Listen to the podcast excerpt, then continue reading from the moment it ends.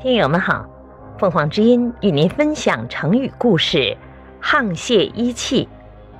解释：沆瀣，指唐时的崔沆、崔瀣，比喻臭味相同的人结合在一起。沆瀣本是夜间的水汽，有人说是露气，也有人说是夏天半夜里上升的地气。例如，《楚辞·远游》有。参六气而饮沆瀣，王逸注《沆瀣，夜半气也。汉书《司马相如传》有呼吸沆瀣兮，参朝霞。英少注沆瀣，北方夜半之气也。列仙传描写仙人灵阳子的神话故事也说，春时朝霞，夏时沆瀣，可见。沆瀣一词原来并不是什么贬词，而是后来作为成语“沆瀣一气”，就不是一句赞美的话了。这是从唐朝的一个故事开始的。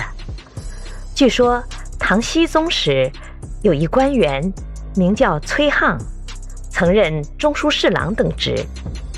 乾复二年，他被派当主考官，主持朝廷考试事宜。这次应试的人中间有一个名叫崔燮的，一经录取，马上就当官上任了。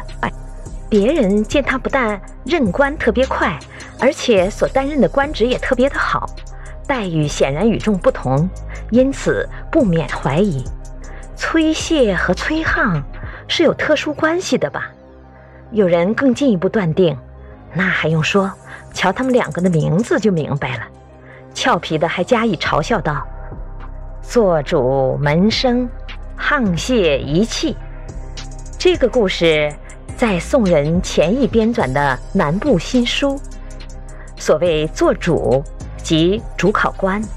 科举时代，应试者称主考官为做主，自称门生。由于上述故事，后来“沆瀣一气”就流传而为成语，用来比喻臭味相同的人勾结在一起。感谢收听，欢迎订阅。